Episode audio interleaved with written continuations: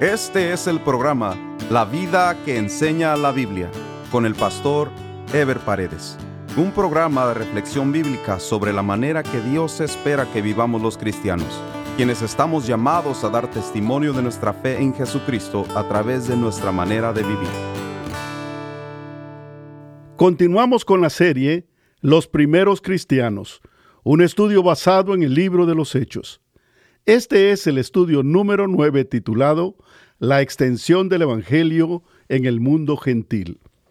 Pedro estaba en Jope y siendo la hora sexta, más o menos al mediodía, subió a la azotea de la casa donde estaba para orar. Pero allí sería precisamente donde Dios trataría con su corazón, ya que Pedro como líder que era en ese momento de los apóstoles, sería clave para que por medio de él los cristianos judíos entendieran de una vez por todas que el Evangelio no era exclusivo para ellos. Pedro sintió una fuerte hambre y estaba a punto de tomar sus alimentos, cuando entró en un estado de éxtasis, lo cual significa que no fue un sueño, pero tampoco era que estaba viendo algo físicamente. O sea que tuvo una visión en un estado de delirio derivado del hambre que se le había provocado. Claro que todo esto estaba siendo preparado por el Espíritu Santo, pues en este momento de delirio provocado por el hambre, se le apareció un lienzo descendiendo del cielo en el cual había todo tipo de animal, tanto terrestres como aves. Luego escuchó una voz que le hizo saber que ya Dios había limpiado y no debería ser tenido como inmundo. Los judíos habían sido instruidos sobre qué animales deberían de comer y sobre cuáles no deberían comer, mientras que los gentiles comían cualquier tipo de animal, porque los gentiles eran considerados inmundos no solo por no ser judíos, sino por comer lo que ellos consideraban como animales inmundos. Pero el sacrificio de Jesucristo en la cruz del Calvario era la verdadera limpieza de lo inmundo. Ya la gente no debería ser juzgada por su raza o por su comida, sino a través de la sangre de Cristo. Pedro se quedó perplejo acerca de lo que había visto, pues tres veces se había repetido la voz del Señor, y era evidente de que Pedro estaba ahora preparado para comprobar que la misericordia y la bendición de Dios no era solo para el pueblo de Israel, sino para todo el mundo. Dios le había hablado una vez más por el Espíritu para que atendiera a los hombres que habían llegado a buscarlo. Ya Pedro no pondría objeciones. Su corazón estaba preparado e inmediatamente sale a atender a los mensajeros que había enviado Cornelio. La selectividad o preferencia es una característica de la naturaleza humana. No solo los judíos eran selectivos o exclusivistas, toda la raza lo han sido para una u otra cosa. También los creyentes tenemos la tendencia de mostrar preferencias no solo en nuestras relaciones, sino también en la manifestación de nuestro testimonio. Hay personas o grupos a los que no nos interesa presentarles el mensaje de Cristo. Pero como iglesia somos responsables de dar el Evangelio no solo a nuestra gente o a nuestra raza, sino a toda criatura, como lo señala Jesucristo en Marcos 16:15 que dice, y les dijo, id por todo el mundo y predicad el Evangelio a toda criatura. Cornelio era un hombre ansioso por conocer la verdad de Dios revelada en Jesucristo. Pero no solo estaba deseoso de escuchar la palabra, sino que también quería que otros la escucharan, pues había llevado consigo a sus parientes y amigos más íntimos, quienes por lógica tenían que ser romanos o griegos, ya que los judíos no hacían amistad con los gentiles. La Biblia no dice el número de personas que acompañaban a Cornelio. Recordemos que este centurión era un hombre influyente, no solo por ser un oficial del ejército romano, sino por ser también un hombre que hacía mucho bien. Sin embargo, es indudable que Pedro se encontró al llegar a Cesarea con un auditorio repleto de gentes ávidos de escuchar el mensaje de salvación. Cornelio le explicó a Pedro la visión que había tenido con el ángel del Señor. Es de suponerse que tanto Pedro como sus acompañantes, ya que varios hermanos de Jope estaban con él, se sorprendieron de que un gentil tuviera una visión directa de Dios a través de un ángel. Pero afortunadamente Pedro ya estaba preparado. Es admirable la disposición de Cornelio para escuchar lo que Dios tenía que decirle a través de Pedro. Su corazón palpitaba de necesidad espiritual y su sed estaría a punto de ser calmada con el mensaje de salvación. Dios no solo manifiesta su interés y amor por los perdidos, pero también manifiesta el orden y la forma en que el Espíritu Santo dirige a la iglesia para que cumpla su misión en este mundo. La visión que tuvo el centurión fue sobrenatural y poderosa, por lo cual nos podemos preguntar, ¿Por qué no allí mismo el ángel del Señor le predica el Evangelio de Jesucristo a Cornelio? No fue así porque el plan de salvación de Dios es para los hombres, y son los hombres quienes han experimentado esa salvación, no los ángeles. Esa es la razón por la cual Dios estableció primero al pueblo de Israel y luego estableció la iglesia por medio de Jesucristo para que Dios fuera anunciado por hombres y mujeres que han experimentado la salvación de Dios en sus propias vidas. Del versículo 34 al 43 del capítulo 10 están las palabras del apóstol Pedro, y aunque no sabemos a cabalidad si está completo todo lo que Pedro dijo o si se trata de un resumen del escritor, lo cierto es que lo que está contenido en esos versículos es un resumen completo del ministerio de Jesucristo y de su mensaje de salvación. Este mensaje fue suficiente para despertar en Cornelio y los suyos un genuino quebrantamiento en sus corazones y una ansia profunda de ser perdonados por Jesucristo, de tal manera que antes que Pedro terminase de hablar, el Espíritu Santo se derramó sobre los que estaban escuchando el mensaje y fueron bautizados por el Espíritu en aquel mismo momento. Y empezaron a hablar nuevas lenguas y hablaban las maravillas de Dios, de la misma manera que lo habían hecho los 120 que fueron bautizados en Jerusalén durante el Pentecostés. Hechos 10 del 44 al 48 dice, Mientras aún hablaba Pedro estas palabras, el Espíritu Santo cayó sobre todos los que oían el discurso, y los fieles de la circuncisión que habían venido con Pedro se quedaron atónitos de que también sobre los gentiles se derramase el don del Espíritu Santo, porque los oían que hablaban en lenguas y que magnificaban a Dios. Entonces respondió Pedro, ¿puede acaso alguno impedir el agua para que no sean bautizados estos que han recibido el Espíritu Santo, también como nosotros, y mandó bautizarles en el nombre del Señor Jesús. Entonces le rogaron que se quedase por algunos días. Los judíos que acompañaban a Pedro se quedaron asombrados al ver la poderosa manifestación del Espíritu Santo sobre los romanos, quienes después fueron bautizadas en agua en cumplimiento al mandato de Jesucristo. Cornelio y los que acababan de recibir a Jesucristo le pidieron a Pedro que se quedara un tiempo con ellos. Indudablemente estaban ansiosos de ser enseñados por la palabra para no solo entender las verdades eternas del Evangelio, sino también para ser preparados para servirle y dar testimonio de su poder y de su amor. Más adelante se formaría una iglesia fuerte y llena del Espíritu Santo en Roma. Quién sabe si no entre los fundadores de la misma no estaba Cornelio y su familia, pues ya habían sido preparados para llevar el Evangelio de Jesucristo entre los suyos. Esta historia nos habla de lo que Dios puede hacer en una vida cuando ésta se dispone enteramente para Dios. El poder de Dios es suficiente no solo para perdonar, sino también para saturar de su espíritu y capacitar a cualquiera que se dispone sinceramente a Dios. Podemos ver también que las revelaciones sueños o visiones sobrenaturales que Dios pueda dar son para que en ocasiones especiales la gente sea preparada para recibir la palabra o para confirmar en sus vidas la palabra que ha sido predicada.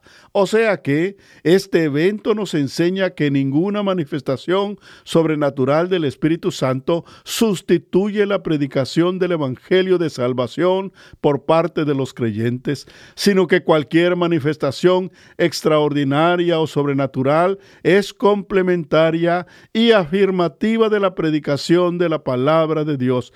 De lo contrario, en la misma visión del ángel Cornelio hubiera recibido a Jesucristo. Este extraordinario evento nos revela a la vez que el derramamiento del Espíritu Santo no ocurrió una sola vez en el Pentecostés, ni fue exclusivo para los apóstoles, como algunos indican, sino que el mismo se puede derramar en cualquier vida que cree en Jesucristo con todo su corazón y que está dispuesta a seguirle y a dar testimonio de ese Evangelio de poder. Cuando los cristianos judíos en Jerusalén se enteraron de que Pedro había estado en la casa de Cornelio en Cesarea, se molestaron, pues los judíos no debían relacionarse ni mucho menos comer junto con los gentiles. Lo que debió haber sido motivo de gozo y alegría desde el principio se convirtió en una tremenda controversia entre los apóstoles.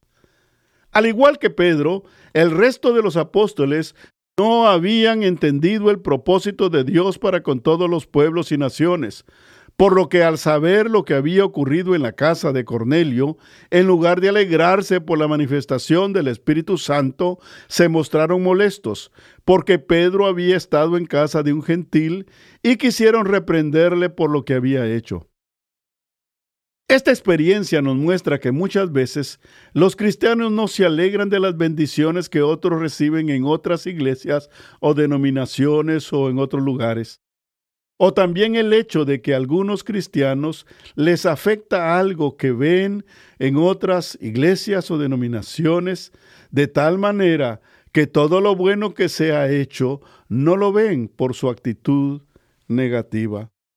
Aunque más adelante los cristianos judíos entenderían y glorificarían a Dios por lo acontecido, se necesitó una fuerte intervención del Espíritu Santo para que cedieran en su obstinada posición. Los apóstoles y los cristianos judíos de Jerusalén estaban actuando de la misma manera legalista que habían actuado los fariseos y saduceos en contra de Jesús, pues en lugar de alegrarse cuando Jesús sanaba a un enfermo, buscaban algo negativo para criticarlo. De la misma manera hay entre los creyentes hoy en día personas sin discernimiento espiritual que se fijan únicamente en lo negativo o que a lo bueno le buscan algo negativo y no ven lo que Dios está obrando en medio de ellos. Para calmar la molestia de los cristianos judíos en Jerusalén y para que se acabara la disputa entre ellos, Pedro tuvo que explicar detalladamente cómo el Espíritu Santo trató con él a través de la visión y cómo el Espíritu Santo trató también con el mismo Cornelio, pero sobre todo cómo se derramó el Espíritu Santo sobre los gentiles que estaban en la casa del centurión. Lo que más impresionó a Pedro era que lo mismo que les había sucedido a ellos en Jerusalén durante el Pentecostés, les había sucedido a los gentiles, lo cual confirmaba absolutamente que lo que estaba sucediendo era obra de Dios y no de los hombres. Después de la explicación de Pedro, los cristianos judíos, incluyendo el resto de los apóstoles, entendieron que era Dios el que estaba obrando en medio de los gentiles, de la misma manera que había obrado en medio de ellos.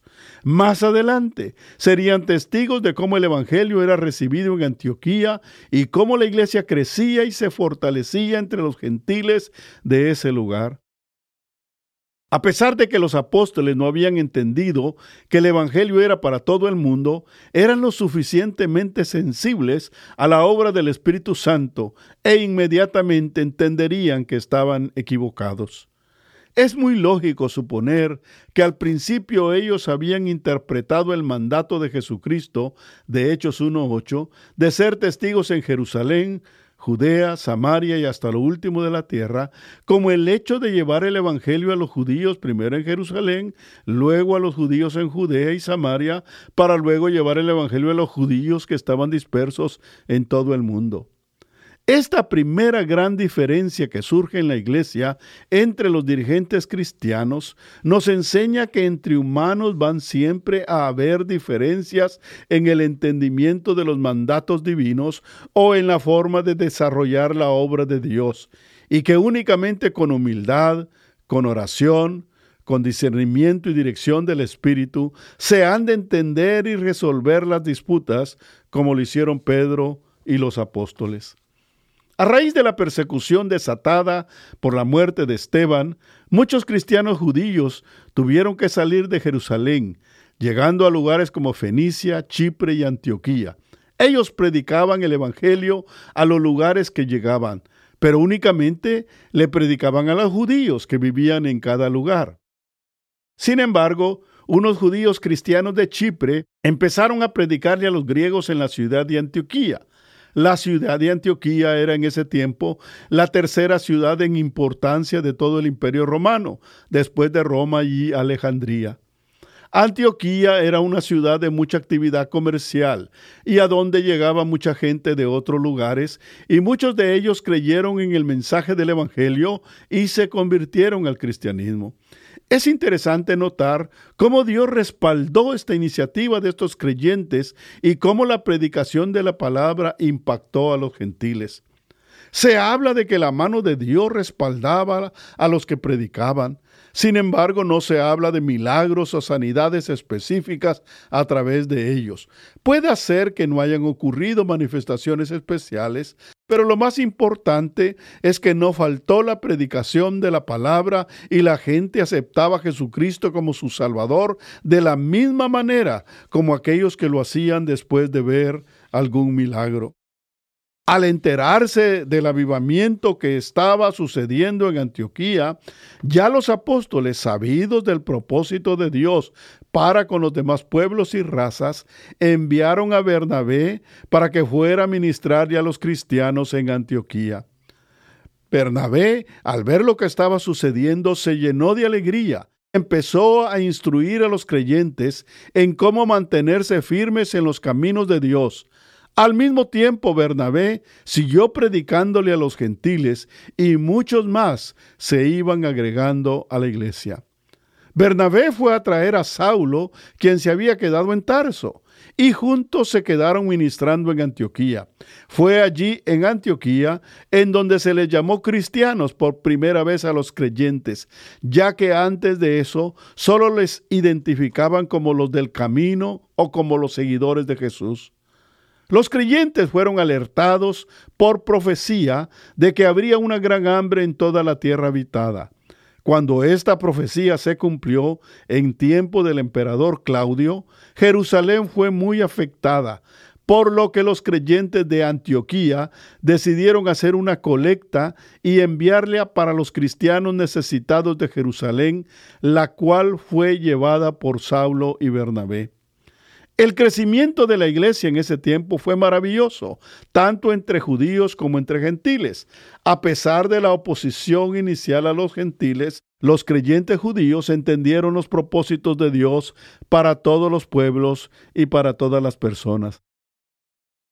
Aunque puedan existir diferencias entre cristianos, las mismas pueden resolverse si se mantiene una actitud espiritual pues es la única manera de permitir que el Espíritu Santo obre entre su pueblo.